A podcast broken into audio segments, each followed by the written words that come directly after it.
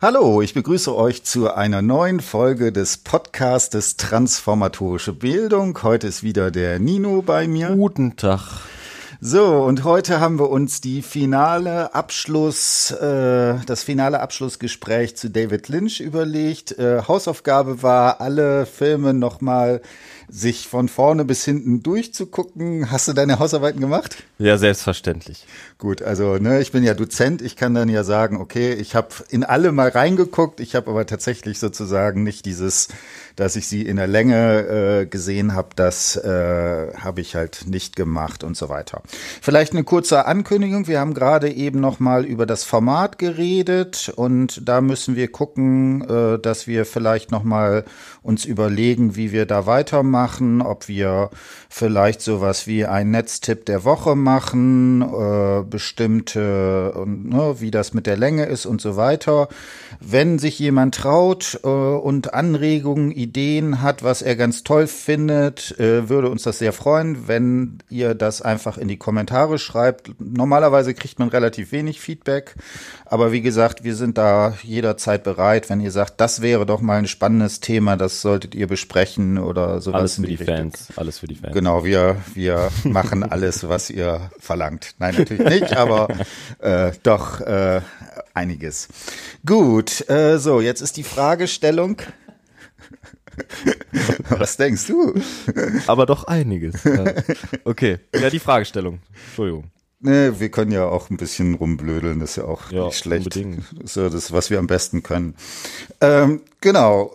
Jetzt, äh, du hast gesagt, dass du keine zentrale Idee hast. Hättest du irgendwie einen Vorschlag? Was wären so deine Ideen, wie wir vorgehen und so weiter und so fort? Ich möchte erstmal eine Sache in den Raum werfen. Ich habe mich total kaputt gelacht ähm, und zwar, äh, also, dass David Lynch ein merkwürdiger Typ ist, das kann man sich ja schon so ein bisschen denken anhand der Filme. Und äh, was ich jetzt, dass der, also was ich auf verschiedenen Ebenen direkt, Ebenen direkt richtig lustig fand, war, äh, wusstest du, dass der laut Wikipedia Anhänger der transzendentalen Meditation ja, ja. ist? Ja, ja. Das lustig, ist ja, mal extrem lustig. Und Wikipedia sagt irgendwie, dass das normale Einführungsseminar, das ist halt für die, die es nicht wissen, wie so sektenmäßig organisiert und du musst dann irgendwie 2000 Dollar zahlen, um ein Einführungsseminar zu kriegen und irgendwie das höchste Seminar, um dann so richtig tief dich selbst kennenzulernen, ist dann irgendwie bei 100.000 oder 200.000 Dollar. Mhm. Das ist so witzig, weil der selber so ein, der, der persifliert in seinen Filmen immer diese komische Hollywood-Welt, ne, von irgendwelchen Leuten, die so, unter der, unter der Hollywood-Maske in so komische Sachen verstrickt sind. Und dann ist das selber so ein Typ, der das total promotet und der irgendwie in, es gibt so ein absurdes Zitat, was man so selber nicht ganz fassen will auf Wikipedia. Warte, vielleicht habe ich das gerade, wo er irgendwie äh, sagt, von wegen, genau, laut Lynch sei es wissenschaftlich erwiesen, dass, und jetzt kommt das Zitat, durch eine solche Kohärenz erzeugende Gruppe von 200 yogischen Fliegern die negativen Tendenzen in einer Stadt abnehmen und die positiven Tendenzen ansteigen. So, und ich würde jetzt mir zum Ziel nehmen, und genau, und auf diese Weise sei Berlin unbesiegbar zu machen, indem man nämlich 200 Leute zu yogischen Fliegern ausbildet. Und jetzt wäre ähm, mein Ansatz vielleicht mal, ähm, genau, wir müssen jetzt mal als yogische Flieger uns durch diesen Podcast ta tasten okay. und alle negativen Energien ausmerzen. Ähm, nee, ich fand's einfach nur extrem lustig, dass ausgerechnet so ein geiler Typ, der so viel auf dem Kasten hat und so so viel Ambiguität in seinen Filmen hat und so, dann auch wieder einer ist, der irgendwie so, so, ja, so sektenhaften, religiösen äh, Tendenzen offenbar erliegt und sich dagegen nicht wehren kann. Das fand ich wieder so paradox. Ausgerechnet immer diese geilen Leute haben so merkwürdige Ticks, die du gar nicht vermutet hast. Mhm. Das wollte ich nur ganz am Anfang direkt loswerden. Das finde ich, ich bin so ein Sektenfreak. Ich finde das total interessant. Okay. Äh, ja, also ähm, dass, dass das so finanziell äh, mit war, das wusste ich jetzt nicht. Also ich wusste, dass er sozusagen transzendentale Meditation irgendwie praktiziert. Äh, wie das organisatorisch eingebunden ist, weiß ich jetzt nicht. Ähm, vielleicht da noch ein kleiner Hinweis. Ich war ja vor anderthalb Jahren in einem Vipassana-Seminar in, in Spanien. Das ist auch so eine Meditation, also das, ne, aber ganz anders, überhaupt nicht sektenhaft. Übrigens ist da alles auch äh, äh, kostenfrei und so weiter. Die bitten sich nur eine kleine Spende, wenn man da das gemacht hat. Und mhm. äh, das ist tatsächlich ja etwas, was äh, sehr spannend ist, weil es gibt durchaus Leute, die sich die Frage gestellt haben, ob sowas wie die Lacanische Psychoanalyse, die ja so sowas wie äh, die das gespaltene Subjekt ins in den Mittelpunkt stellt, dass sowas wie Identität äh, sowas wie eine Illusion ist. Und wie gesagt, ich habe sowohl äh, in meiner, also so als 20-Jähriger, als auch jetzt nochmal mich mit, äh, mit äh, Vipassana-Meditation gemacht und da, äh, also beschäftigt. Und da ist ja eine der Sachen, worum es immer geht, ist sozusagen, äh, dass diese Vorstellung, dass es nicht so etwas wie ein Selbst überhaupt gibt. Das mhm. ist ja sozusagen die äh, zentrale Überlegung. Und da finde ich, gibt es durchaus eine gewisse Überschneidung zwischen dieser, dieser Ideen, die im, in der Lacanischen Psychoanalyse sozusagen drin sind. Total. Als auch ja, mega. die äh, da, ne, und vielleicht hat das ja durchaus äh, auch ähm, ne, ne, einen Einfluss, wieso äh, die Li Filme von Lynch ja ganz, also fast schon ja danach schreien, irgendwie sozusagen mit insbesondere dieser Lacanischen Psychoanalyse, die zu thematisieren, mhm. äh, weil es da ja vielleicht so eine entsprechende äh, Überschneidung gibt oder so. Ja, total. Na gut, äh, genau. Ich, also mich würde mal interessieren, so was ich mir selber nicht ganz beantworten konnte. Ähm, warum machen wir den ganzen Blödsinn überhaupt? Mhm was, wie, wie würdest du das jetzt erklären?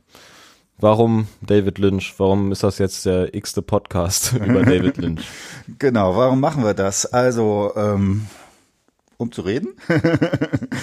also, ne, also das wäre natürlich so das allererste, was man sagen kann. Also für mich äh, ist es eine Sache. Ich habe in einem äh, jetzt Podcast äh, Seminar Subscribe hieß das. Da gab es einen Vortrag zum äh, der hat das genannt, äh, denkendes Sprechen. Ja, oder ne, da gibt's dann halt mhm. auch dieses, äh, dieses, die allmähliche Verfertigung der Gedanken beim Reden, ganz wichtiger Text von Kleist, wo es eben darum geht, dass man sozusagen in sowas wie in, also dass man Denken nicht einfach so hat, sondern dass sich ja. Denken im Prozess des Sprechens quasi erst bildet. Ne? Und das würde ich sagen, das ist hier ein Teil. Ne? Oder bei Lacan würde man sagen, dass man bestimmte Sachen symbolisiert. Ne? Und was ich daran äh, finde, das sind so zwei, drei Aspekte, wo ich sagen würde, deswegen machen wir das. Das erste, denke ich, ist, dass man daran bestimmte Überlegungen, die in der Lacanischen Psychoanalyse oder überhaupt in der Psychoanalyse sind, das ist ja, das sind ja Texte, die extrem schwer zu lesen sind. Man hat erst den Eindruck, man versteht überhaupt nichts und so weiter. Mhm. Und für mich ist es gerade andersrum. Also ich habe sozusagen Lacan erst dann verstanden, als ich zum Beispiel mit Filmen oder mit Texten, also ein ja. empirisches Material hatte, was mir das quasi sozusagen aufgeschlossen hat. Mhm. Na, das ist also andersrum, wie man das äh, häufig hat. Normalerweise ist es ja so, dass man sagt, okay, man hat sowas wie die Theorie und die wendet, wendet man auf den Gegenstand an. Ja, und ich finde, hier ist es genau andersrum. Der Gegenstand ermöglicht es uns sozusagen eine Theorie in einer gewissen Komplexität sozusagen zu sehen. Ja. Genau. Ne? Und das äh, denke ich, das ist da drin. Und was wir natürlich, ne, wieso wir das so länger gemacht haben, ist, dass ich glaube, dass bestimmte Sachen auch sich eigentlich nur über eine gewisse Masse sozusagen erschließen. Ne? Also wir haben ja erst angefangen, vor allen Dingen sozusagen mit dieser Idee des Spiegelstadiums, was ist da drin, was ist so äh, Identifizierung und so weiter. Und dann haben wir ja doch, sind wir dann sozusagen auf den späteren Lacan eingegangen, was ist sowas wie Blicktheorie und so, dass man, und da denke ich, braucht es auch eine gewisse Zeit, um sich dem überhaupt sozusagen nähern zu können. Also wenn man, ja, wenn man da gleich irgendwie mit anfängt, äh, ist das, äh, glaube ich, auch schwierig. Und es braucht, glaube ich, auch eine gewisse, ich würde das sagen, so eine gewisse Synchronisierung, also dass wir ein gewisses Verständnis voneinander haben, wie reagiert man aufeinander, wo unterbricht man sich, was, was ist auch was ist auch so theoretisch, ne? Du hast dann irgendwann gesagt, äh, das, das wusste ich, dass das jetzt kommt, dass du das nochmal auf den Zuschauer wendest oder sowas. Ach so, ja, ja. Genau. Das ist äh, das äh, hier Tims Lieblingswort Diagese. Nur damit ihr es mal euch hinter die Löffel schreibt und mal darauf achtet immer wenn dem nichts einfällt, dann kommt ja in der Diagese XY. Nee, das nee, ich mir also übrigens auch angewöhnt und das funktioniert extrem gut, kann ich empfehlen. Nee, nee. Aber es ist auch immer es ist auch immer richtig, es ist auch immer interessant. Äh, ja, wobei ich sagen würde, äh, das Entscheidende ist sozusagen aus der Diagese rauszuspringen. Mhm. Ne? Also, dass es einerseits sozusagen die Diagese gibt und dann das, was sozusagen über das Erzählte sozusagen ja. auf den Zuschauer wirkt. Okay. Das ist das, was mich sozusagen immer da. Äh, dann wird's verrückt. Ja. Genau, dann wird's es nämlich spannend, weil dann ist man plötzlich selber in seinem Begehren, in seinen Fremdheitsstrukturen und so weiter damit drin. Mhm. Ja. Genau, und ähm, eine Sache, die ist jetzt so ein bisschen vielleicht äh, noch mal äh, hinten runtergefallen was ich aber auch in Ordnung finde, wir haben das ja zu Anfang auch immer auf diese Frage nach sowas wie Transformationsprozesse äh, bezogen. Ne? Da wäre dann die Frage, inwieweit sowas wie zum Beispiel Form des Symbolisierens sowas wie Transformation auslösen können oder inwiefern sowas wie Identifikation mit einem Idealbild sowas wie eine Transformation auslösen. Äh, das haben wir jetzt in den letzten Podcasts nicht mehr so exzessiv gemacht. Ich finde, an manchen Stellen bin ich auch zunehmend so an dem Punkt, dass man dass man das auch nicht zu so überbetonen muss, diese, ja. diese Theorie, das wird dann häufig dann relativ holzschnittsartig.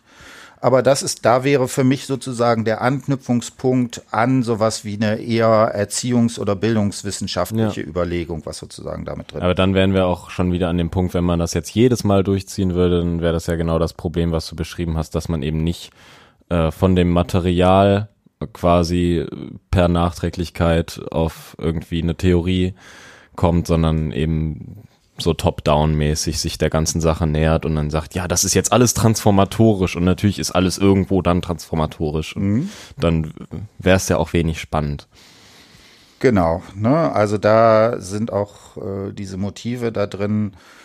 Äh, ja, ich kann ja mal meine, ich habe jetzt ja die ultimative David Lynch-Formel irgendwie aufgeschrieben, sozusagen. Ich hier liegen. Zeig sie nicht. Nee, äh, das sieht auch schon aus wie so aus dem Lacan-Seminar, genau. so eine genau. völlig weirde Zeichnung. Genau, ich mache das ja in, in meinen Seminaren auch immer, dass ich meine Zeichnung extra noch ein bisschen krakeliger mache, als ich äh, das ja, normalerweise ja, mache. Ja. Also ich habe eh so eine totale Krakelschrift, aber das übertreibe ich dann nochmal und so muss man, glaube ich, auch diese ganzen äh, Schematas, die er insbesondere in den späten Seminaren äh, entwickelt hat, auch ein bisschen lesen oder ich lese das so. Ich bin mir nicht sicher, manchmal hat man den Eindruck, er nimmt es doch ernst, dass er irgendwie die äh, Psychoanalyse mathematisieren möchte und so weiter.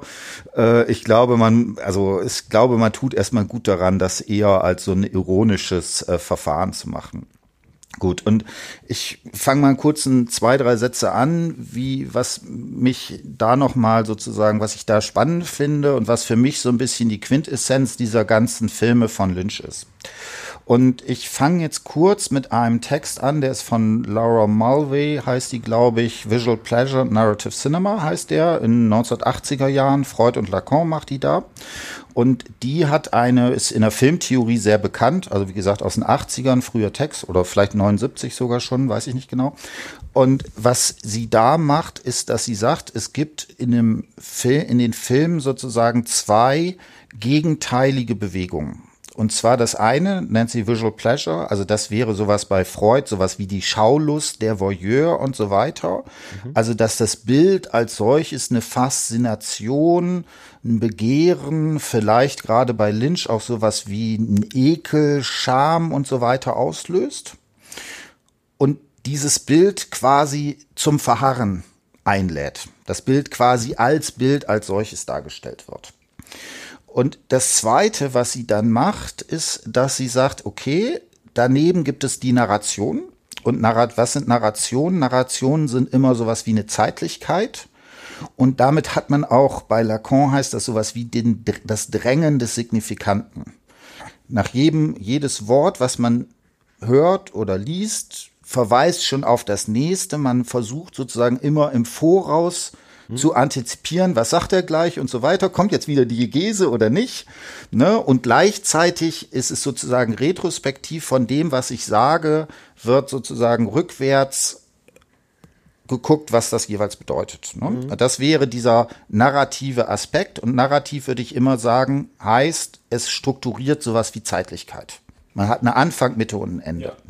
So, und jetzt, sie sagt, dass diese beiden Momente sozusagen gegeneinander sind. Das eine will immer weiter und das äh, Laufen, das wäre vielleicht sowas wie die Verdichtung, ein verdichtetes Bild, was quasi in sich sozusagen die Zeitlichkeit stoppt.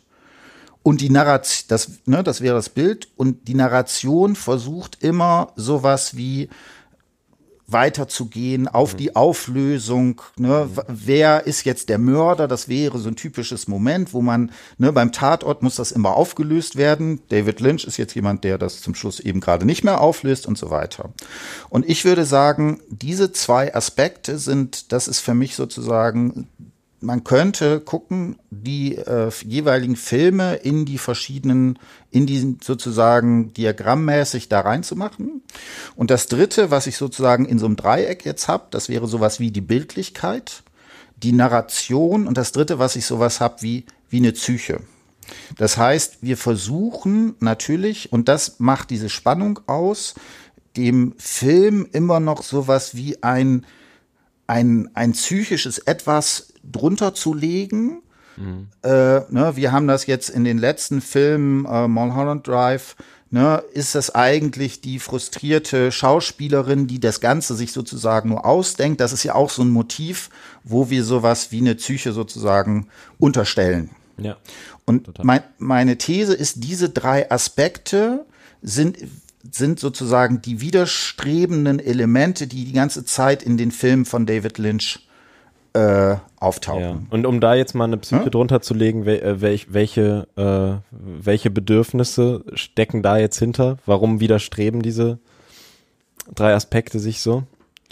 Äh, ja, ich würde das sagen, strukturell. Also, weil das Bild will sowas wie ein Verharren haben. Ja, die äh, Erzählung will weiterlaufen. Mhm. Und das Bild ist auch erstmal sozusagen als solches äh, ähm, ja widerstrebt sowas wie wie eine wie eine psychischen Interpretation, mhm. ne, in, weil es sozusagen als Bild als sich wahrgenommen werden will.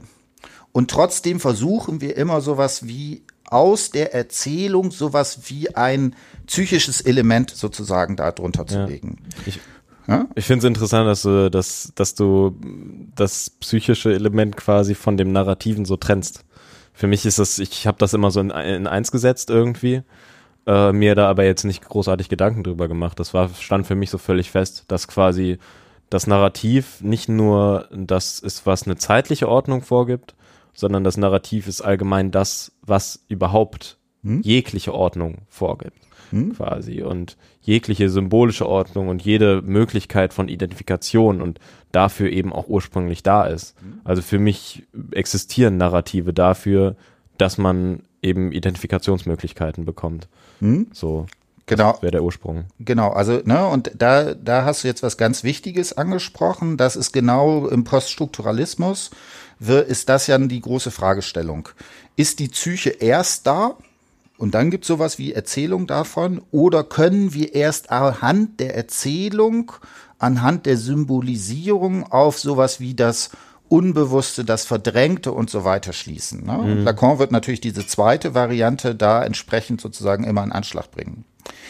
Äh, ich glaube, das wird etwas klarer, was ich da versuche, weil meine These ist, die ersten beiden Filme sind genau sozusagen die beiden Bereiche, die da drin sind. Also was haben wir ja. mit Eraserhead? Eraserhead würde ich sagen, ist eigentlich ja ein Film, der eigentlich auch von den Bildern lebt. Ne? Man denkt immer noch, dass da sowas, es deutet sich sowas wie eine Erzählung natürlich an, was da drin ist. Aber spätestens mit den, mit diesen, wo es dann so ganz traumhaft wird, äh, hat man den Eindruck, dass da sozusagen wie die Narration auch sowas wie verbröselt. Absolut, ja. Und ne, man muss sich auch, ne, du hast jetzt äh, transzendentale Meditation sowas angesprochen, ne, äh, David Lynch hat ja auch, soweit ich das weiß, zu Anfang Malerei studiert und Ja, da so surrealistische Zeichnungen und so weiter gemacht. Und ich sehe diesen sowas wie Eraserhead eigentlich eher wie, wie ein sozusagen wie eine Aneinanderreihung von surrealistischen Bildern, ne, die als Ja. Bilder eigentlich funktionieren und Voll. und wo die Erzählung ja irgendwie da ist, aber das wäre tatsächlich noch äh, was, wo, wo man doch sowas wie eine Psyche sozusagen unterstellt. Also man, man unterstellt ja. dass der Protagonist sich das entsprechend ausdenkt. Es, es gibt tatsächlich inzwischen, äh, ich habe da mal ähm, ein bisschen rumgegoogelt, es gibt tatsächlich inzwischen auch eine von quasi von Lynch selber so erklärte ähm, Deutung Ah, ja. von, von Eraserhead, die ich ganz interessant fand, weil die so stumpf ist. Weil der einfach sagt, ja, ich habe eine Weile in Philadelphia gelebt. Und das ist seine Erklärung, warum der Film so ist, wie der ist. Ja. Und ähm, genau, und ich, ich, ich finde klar, äh, es ist einerseits merkt man, dass der irgendwie ein total grafisch denkender Typ ist. Das ist immer so. Und, und vor allem auch nicht fotografisch, sondern eben äh, im Gegensatz jetzt zu einem zu einem heftigen, äh, zu einem guten Director of Photography oder so, macht er jetzt keine, es sind selten krasse Szenen, die wahnsinnig fotografisch stark sind, sondern es ist eher so, dass motivisch und äh, farblich und so weiter, solche Ebenen werden so krass bedient bei ihm, dass das auffällig ist. Und deswegen ist bestimmt das Malerei-Ding auch total wichtig, weil er halt zuerst gemalt hat und dann erst Filme gemacht hat. Klar. Genau, und wenn man dann jetzt äh, sich anguckt, was ist eigentlich der zweite Film? Da würde ich sagen, und das ist nämlich, äh, wie heißt der, der Elefantenmensch. ne? Da ist die Narration hat gewonnen. Komplett, ja. Ne, das ist ja so, und das ist das Interessante. Also auch da hat man natürlich mit diesen Elefantenbildern, mit dieser ersten Szene, wo wir uns darüber unterhalten haben, ist das denn eigentlich sowas wie die Vergewaltigung dieses Elefanten? Da taucht noch mal sowas wie das Traumhafte auf. Ja. Aber dann wird das alles sozusagen in eine ganz klare äh, sozusagen Narration überführt. Ja, genau, und auch der Traum ist ja Teil eines, eines normalen Narrativs. So, da, da ist ja nichts Widerspenstiges, da ist ja nichts, was irgendwie dich in den Rücken piekst und sagt, aua. Und so funktioniert das alles nicht, sondern das ist ein völlig linearer Film. Genau, und, ne, und das würde ich sagen, das sind sozusagen diese Motive, die ein, eigentlich immer bei Lynch sozusagen in so eine Spannung geraten. Ne? Und auch hier würde ich sagen, hier haben wir noch dieses Ding, auch gerade bei äh, dem Elefantenmenschen, dass wir hier relativ stark auch noch sowas wie die Chance haben, sowas wie eine Psyche darunter zu legen. Total. Ja. Ne? Und meine These ist jetzt, ne, jetzt hat er seine Elemente, nach den beiden Filmen ist er eigentlich fertig. Und was er, eigentlich hätte er aufkönnen können. Und jetzt äh, in, in meinem schönen Dreieck, was ich sozusagen aus diesen drei Elementen Bild, äh, Narration, Psyche, das spielt er jetzt in verschiedenen Konstellationen mal mehr oder mal weniger durch. Ne? So, und das nächste, also das wäre dann sowas wie Dune. Ne, da ist ja auch diese Sache, also die Narration ist ja irgendwie vorgegeben aufgrund des Buches und so weiter. Und wir hatten ja irgendwie Probleme mit diesen ganzen Zwischenerzählungen und so weiter und so fort. Äh, da musste er sich auch einfach als irgendwie, das ist ja auch so ein finanziell so ein Riesending gewesen, irgendwie musste er sich natürlich auch so eine Hollywood-Konvention irgendwie brechen. Und dann hat er dann aber doch immer noch mal wieder so, solche, wo es dann doch spannend wird, wenn sozusagen die Bildlichkeit da rein oder sozusagen da ausbrechen kann oder sowas, ne? Diese Mordszene, die wir da haben, ne, so mit Lacan, wo sowas wie das Reale vielleicht aufbricht und das bricht meiner Ansicht nach da auf, wo die Bilder so stark sind, dass sie quasi die Narration nicht mehr brauchen. Echt? Okay. Ich habe das bei Dune gar nicht mehr so gut in Erinnerung, leider. Also cool, dass du dich da traust. Ich, ich würde mich gerade nicht mehr dran trauen, weil ich fand da den auch bildlich nicht so so stark. Es gab halt irgendwie das einzige, was mir jetzt so einfällt, sind diese Würmer, die so als so eine ganz merkwürdige Form von Bedrohung irgendwie die kannst du jetzt in drei Arten irgendwie interpretieren, Mhm. aber ähm, ansonsten, ja klar, die Mordszene ist gut, oder was heißt gut, halt irgendwie prägnant. Ja. Genau, genau. Und ich würde da sagen, die ist deswegen so prägnant, weil hier sowas wie die Bildlichkeit in der überwältigenden, nicht mehr oder nur zum Teil sozusagen narrativ einzubindende Variante sozusagen aufscheint. Und da, da wird dann, wird, wird sozusagen dieses, was zunächst wie so ein relativ klassischer Hollywood-Film, da taucht so ein bisschen so was Lynchhaftes sozusagen dann wiederum auf. Ja, das stimmt. Ne? Und wie gesagt, und jetzt kann man da noch weitergehen. Das nächste wäre dann äh, Blue Velvet. Und da hat man ja genau das, also nochmal genau das Gleiche. Und sehr interessant, also bei Laura Mulvey ist, die thematisiert das tatsächlich äh, an sowas wie Bühnenszenen. Also das heißt, ich glaube, der, weiß es jetzt nicht, der blaue Engel, glaube ich, an der diskutiert sie das. Hoffe, der Titel ist jetzt richtig. Ähm, wo also dieses Visual Pleasure Narrative Cinema, wo es einerseits eben um dieses Bildlichkeit gibt und dann ist natürlich die Frau als Fetischobjekt, die, man, die man betrachten möchte. Und dann ist das Problem, wie kriegt man das jetzt in die Narration rein? Ja. Und Ja, das, das, ja. Und der Trick ist, einfacher Trick, man lässt jemand in ein Pornokino gehen oder in eine Theaterszene und so weiter, wo man dann sagen kann, das ist ja narrativ aufgefangen. Der sitzt halt da jetzt Genau, im das- Theater und sieht Das gehört halt äh, zur Geschichte. Genau, Ja, ja. genau. Und dann kann man natürlich das schön inszenieren und das ist ja, das ist ja interessant. Stimmt. Genau das macht ja der, äh, ich finde, der ganze Film ähm, Blue Velvet lebt ja davon Voll. dass man genau diese ganze Zeit, diese Blicksituation sozusagen hat. Und auch hier, also ne, da finde ich, ist dann natürlich auch diese ambivalente Szene. Ist das jetzt eine Vergewaltigung? Wie, wie spielt da Lust rein? Ne? Äh, Mit ähm, ne, wo Ja, wer, wer findet da gerade was geil? Das ist ja irgendwie so die ganze Zeit die, die Frage, ne? So, Genau. Ne, und da finde ich, da taucht genau dieses Motiv auf, dass hier sozusagen dieses äh, sozusagen darüber springt, du so willst. Ähm, ich würde jetzt tatsächlich äh, dann äh, Twin Peaks auslassen und würde dann aber auf äh, Lost Highway eingehen. Und Lost Highway und für mich ist sozusagen auch äh, der Film ähm, Blue Velvet quasi die Vorform davon. Nur was man hier hat, und das wäre sozusagen, bis jetzt ist es immer so ein bisschen mehr, also ein bisschen mehr in Richtung Bildlichkeit, ein bisschen mehr in Narration sozusagen, die könnte man das einordnen. Und ich finde bei äh, ähm, Lost Highway taucht dann noch mal was Neues auf, nämlich dass hier etwas ist, dass diese sozusagen diese psychische Dimension plötzlich in, auch das in Frage gestellt wird. Ja, also das heißt, vorher haben wir es noch so, dass, ne, also sowas wie Blue Velvet ist ja immer noch relativ klassisch erzählt.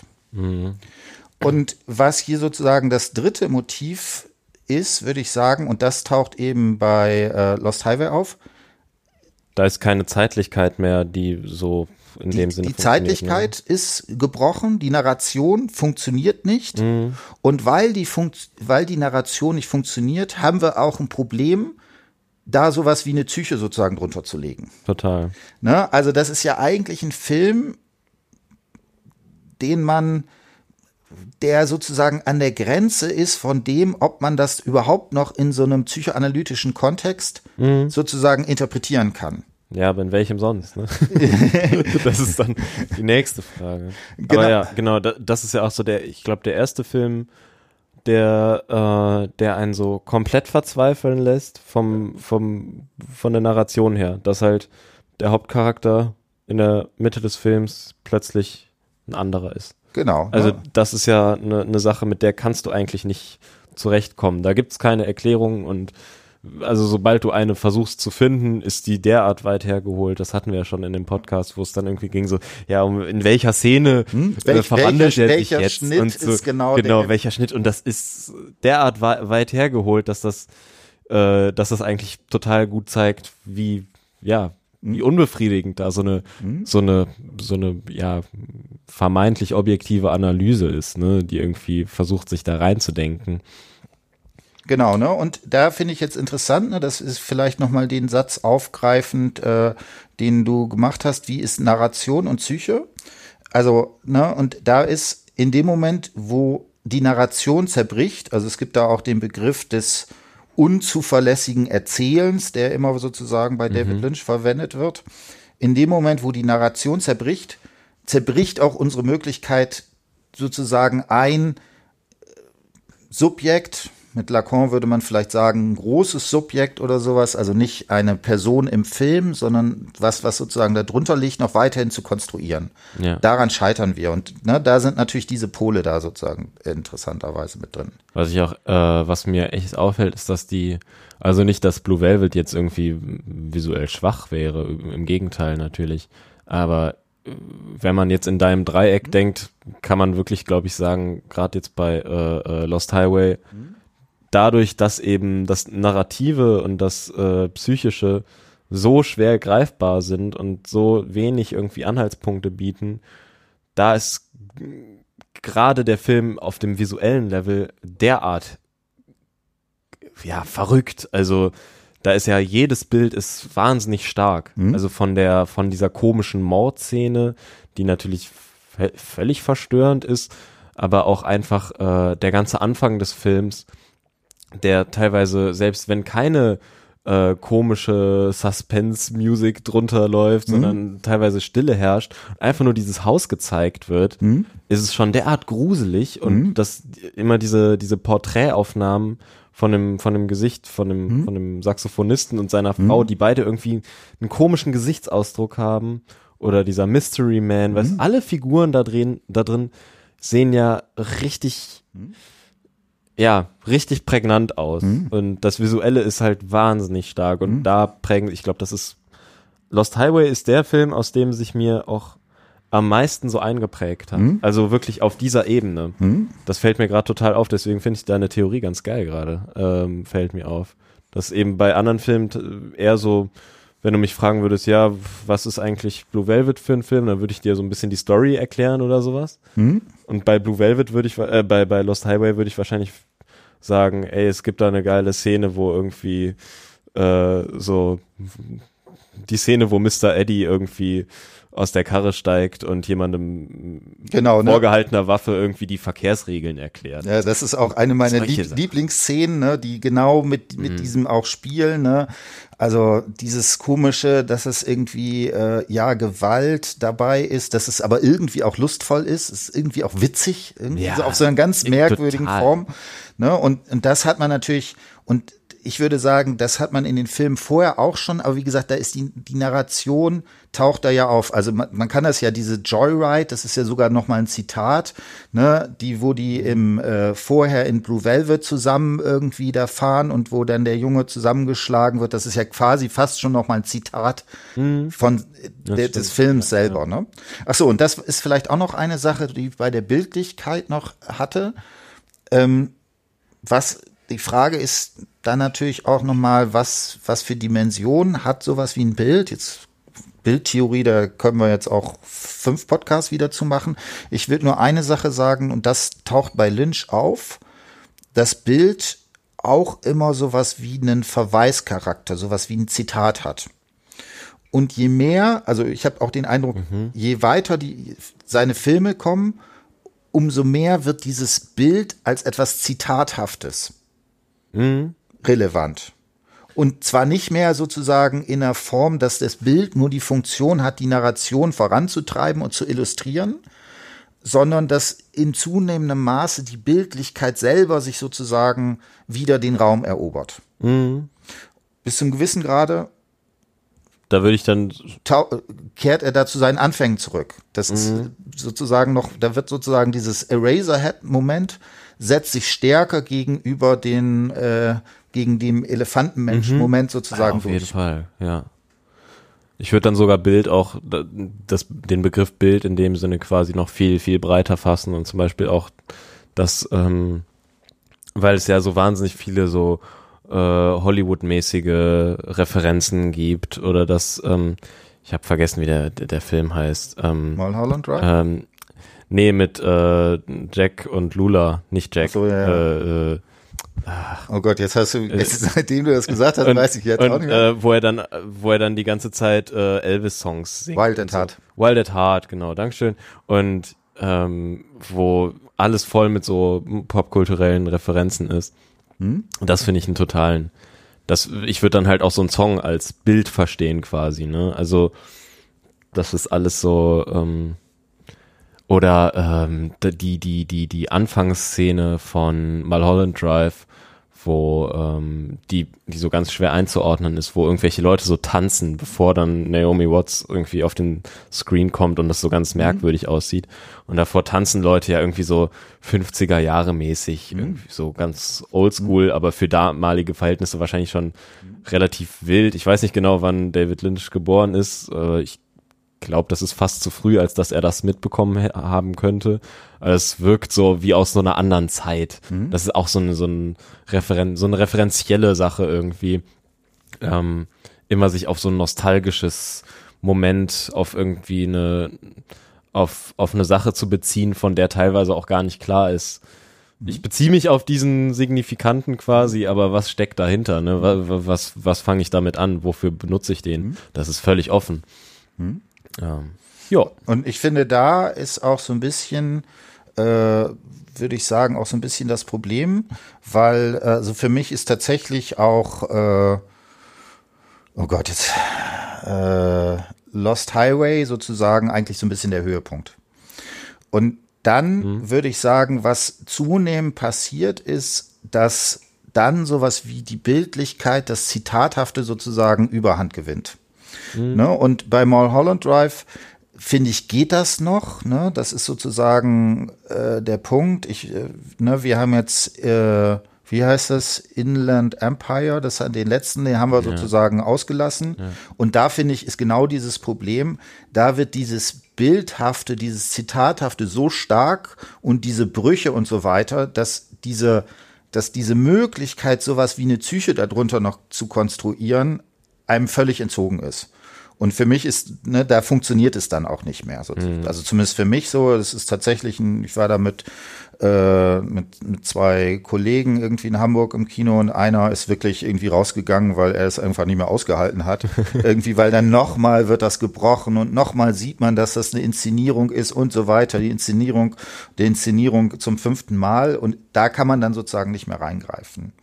Und das wäre so für mich sozusagen dieses Koordinatensystem und die Spannung, die sozusagen bei Lynch, finde ich, auftritt, ist, dass er da sozusagen ausprobiert, in welche sozusagen, wo lässt sich das in diesem Dreieck mehr oder weniger verorten? Also wenn man die, wenn man die nachher, wenn man jetzt völlig sozusagen in das Bildhafte geht, Eraserhead, wird schwierig, sich das anzugucken, ne?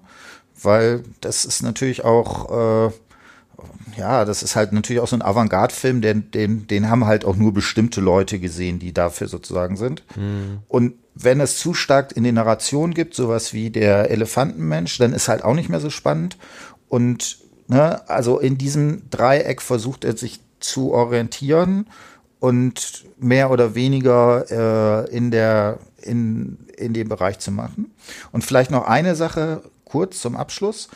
Äh, spannend ist, ich glaube, er weiß es bis zum gewissen Grad. Also, weil es gibt ja einen Film, der heißt The Straight Story. Den haben Ja. wir auch aufs, ausgelassen, sozusagen. Da hat er ja schon, da ist ja sozusagen im Titel schon, kündigt er ja an, was da passiert. Also er, das ist ja nicht irgendwie inhaltlich, sondern sagt, jetzt mache ich mal sozusagen wieder das Extrem.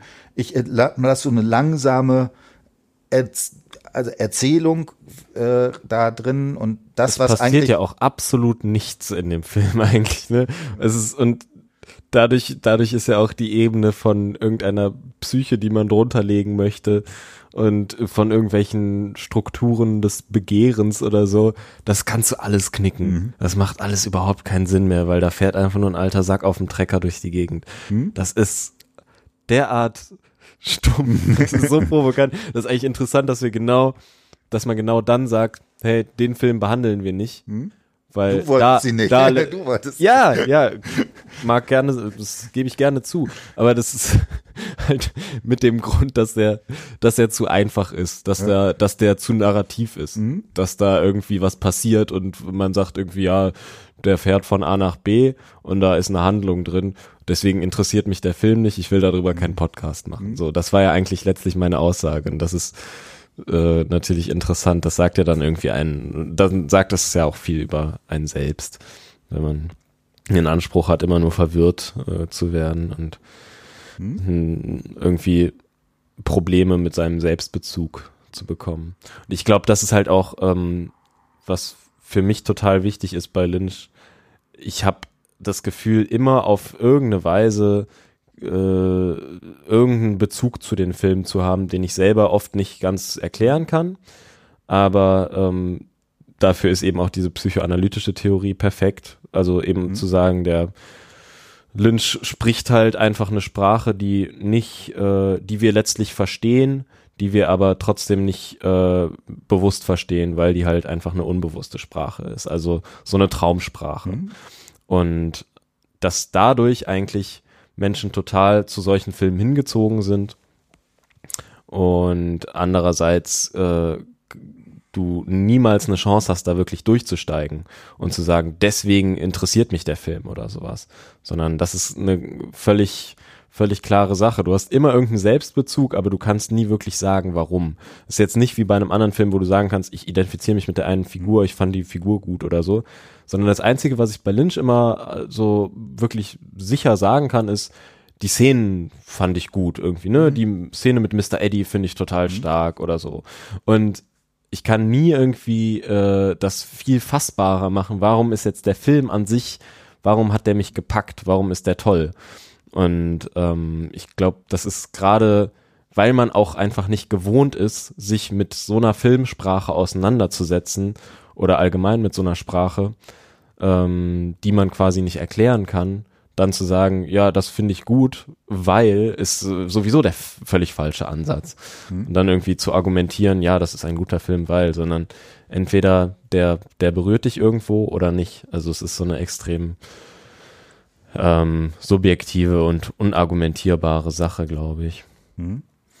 Genau, und ich, ich würde vielleicht noch zwei Sachen dazu sagen. Also äh, da hat natürlich Konventionen auch spielen da sehr viel mit rein. Also wenn man sich anguckt, ne, was sozusagen wie das klassische Hollywood-Kino äh, strukturiert ist, wie das erzählt und so weiter, ne, dann ist natürlich auch, macht es diese Spannung auch aus, dass Lynch sozusagen diese Erzählform mit diesen Erzählformen halt bricht, ne?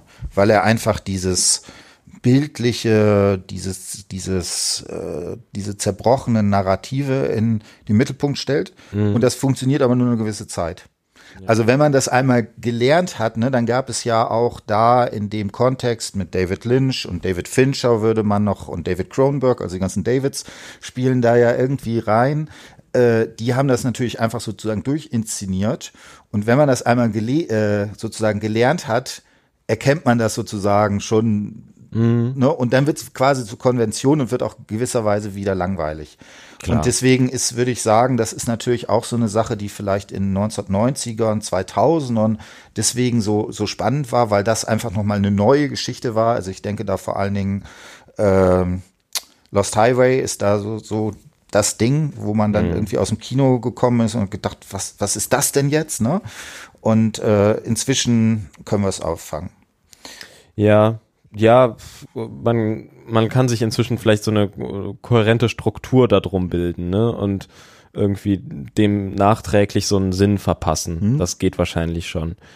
Ähm, aber ob das, das ist, das ist für mich eigentlich nicht relevant, mhm. weil das ist nicht der Punkt, warum du einen Film guckst, mhm. sondern, ähm, oder warum der dich packt, mhm. sondern es liegt letztlich daran, dass du einfach eine, äh, dass der Film irgendwas an dir berührt hat, was andere Filme noch nicht berührt mhm. haben. Und ähm, da, da würde ich, das würde ich auch, was du jetzt gesagt hast, äh, was du gesagt hast, kann man glaube ich noch mal ganz gut subsumieren unter dem, unter deinem, in deinem Modell unter der Psyche hm? quasi äh, wegen, ähm, wenn du sagst verschiedene Formate von Darstellung, verschiedene Inszenierungen, das ist ja letztlich das, was bei Freud diese Darstellbarkeit von Trauminhalten ist. Ne? Mhm. Also wie, welche Wege gibt es eigentlich, einen Inhalt irgendwie rüberzubringen. Du hast einen Trauminhalt XY, das Begehren XY und den Trieb und so und der soll jetzt irgendwie in einen Traum übersetzt werden.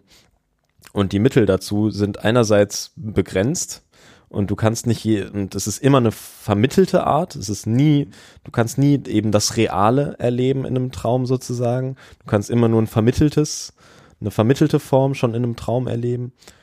Und andererseits ist es so eine Fülle von Möglichkeiten, ähm, die sich dir da bietet. Und das ist deswegen wahrscheinlich der wichtigste Punkt für mich bei, bei Lynch, auch die Psyche. Dass eben, klar, es gibt von der Narration her äh, und vom Bild her bestimmt verschiedene Variationen, aber was immer mitschwingt und was einen immer halt irgendwie nicht ganz, äh, ja, nicht ganz ruhig lässt, ist, glaube ich, dieses psychische Element, was irgendwie doch meistens sehr, sehr, sehr stark mitschwingt und ähm, und wenn es in, in, in, in einer Form des Entzuges ist. Ja, man es genau. eben nicht konstruieren genau. kann und deswegen genau. interessant. Gerade bei, gerade bei auch The Straight Story, es ist ja egal, ob du dann sagst, ja, ich, oh, der, der Film war mir jetzt nicht mhm. psychisch genug und da ist, da spielt mhm. das Unbewusste ja gar keine Rolle, sondern gerade dann spielt ja offenbar das Unbewusste eine Rolle. Dann hast du ja schon wieder was über dich selbst gelernt, wenn du immer nur so drauf geil bist, irgendwie, äh, hoffentlich passiert da wieder irgendwas Grenzwertiges und es gibt Gewaltszenen und sowas. Ne? Und das ist ja eigentlich genau äh, der Punkt, wo du dann merkst, gerade wo das gebrochen wird, spielt es die größte Rolle eigentlich. Ich wollte nur eine Sache noch kurz sagen. Du hast jetzt äh, Rücksicht auf Darstellbarkeit, ne, im, was ist, glaube ich, sechste Kapitel der Traumdeutung. Ähm, was da noch ja dran sind, noch der zwei anderen Begriffe, ist da die Verdichtung und die Verschiebung als die mhm. zwei Mechanismen äh, sozusagen des Traumes. Und das ist sehr interessant, weil ich, man kann das sozusagen auch zuordnen. Mhm. Also in dem Sinne, dass man sagen kann, sowas wie das Bild ist eine Form der Verdichtung. Was bei äh, Lacan, der hat sich auf Roman Jakobsen da be bezogen, kann man das auf der synchronen Ebene, also auf der in einem Moment sozusagen beziehen, wohingegen die Verschiebung ne, auf der diachronen Ebene ist, also eines nach mhm. dem anderen. Das Drängen der Signifikanten, was sozusagen immer ja. äh, auf was verweist. Und ne, deswegen habe ich mir tatsächlich auch in, in meinem äh, Diagrammlein da äh, genau dieses Motivbild eher in so einem Moment der Verdichtung und Narration eher als etwas der Verschiebung sozusagen damit äh, mhm. das sozusagen zu bezogen. Ich weiß jetzt nicht, ich würde, das wäre jetzt sehr schön, aber ich, da muss man vorsichtig sein, wenn wir jetzt an meinen dritten, also Bild, mhm. Narration, Psyche, dieses Dreieck, ne, wenn man jetzt bei Psyche noch Rücksicht auf Darstellbarkeit genau, reinstellt. Und, und, dann können wir noch mal irgendwie die Topiken zuordnen wir, ich, und dann noch sagen, das eine ist das Ich und das Es und, genau. und alles macht total perfekt Sinn. Und genau, also äh, genau, man, also das würde tatsächlich sogar noch mal funktionieren, wenn man sagt, okay, sowas wie Bild ist das Imaginäre, sowas mhm. wie die Narration ist das Symbolische ja. und das sozusagen, das, was darin nicht aufgeht, das ist das, was wir sozusagen im Realen als dieses, was wir sozusagen nicht fassen können, ne, darauf äh, machen. Ich glaube, da, das könnte man sogar, glaube ich, das noch machen. Ja Denke ich mal. Also ich unterstelle jetzt mal, dass das nicht so ganz zufällig ist, dass das so gut passt, oder? Weiß ich nicht. Also wenn du, wenn du die Begriffe sowieso aus einem aus einem äh, angesehenen ja. filmtheoretischen Text hast, dann ist es ja gar nicht mal so unwahrscheinlich, dass eben diese Ebenen sich, also imaginäres und symbolisches sind einfach so als Unterscheidung sehr, damit kann man einfach gut arbeiten und ich würde jetzt nicht ausschließen, dass Also- die Autoren sich darauf auch. Also wie gesagt, Laura Mulvey hat Freud und so ein bisschen Lacan irgendwie gelesen. Wie gesagt, das ist sehr früh. Da gab es wahrscheinlich noch ganz wenige Texte, die ins Englische da übersetzt waren. Ich weiß nicht, ob die das in Französisch sozusagen lesen konnte. Äh, tatsächlich ist natürlich sehr, sehr naheliegend, also die Frage, was ist eigentlich dieses Imaginäre? Ne, ich finde das tatsächlich über die, bei, wenn man dann bei Freud reinguckt, reinguckt, über die Schaulust und den Fetischismus zu gehen. Das sind sozusagen und, und den äh, Exhibitionismus. Die Ja. hängen ja bei ihm alles zusammen und ich finde, über diesen Weg habe ich mir sozusagen das, was das Imaginäre eigentlich bedeutet, auch versucht zu äh, erschließen. Deswegen ist das, äh, hast du wahrscheinlich recht, äh, müsste man jetzt nochmal genau gucken, wenn man das jetzt sozusagen an, äh, an textuell entsprechend äh, machen kann. Gut. Habe ich jetzt damit Lacan, äh, Quatsch, äh, Lynch äh, endgültig geklärt? Ja, ich glaube, äh, zu Lyncher gibt es keine Fragen mehr. Gut, dann haben wir es jetzt. genau, und dann gucken wir mal, was wir beim nächsten Mal machen. Wie gesagt, wir experimentieren jetzt in den kommenden bisschen mit dem Formaten und so. Und wir haben jetzt schon ein schönes Büchlein uns für die nächsten Podcast äh, aufgehoben. Das verraten wir aber noch nicht, was das ist. In diesem Sinne, macht's gut. Macht das Jod. Tschö.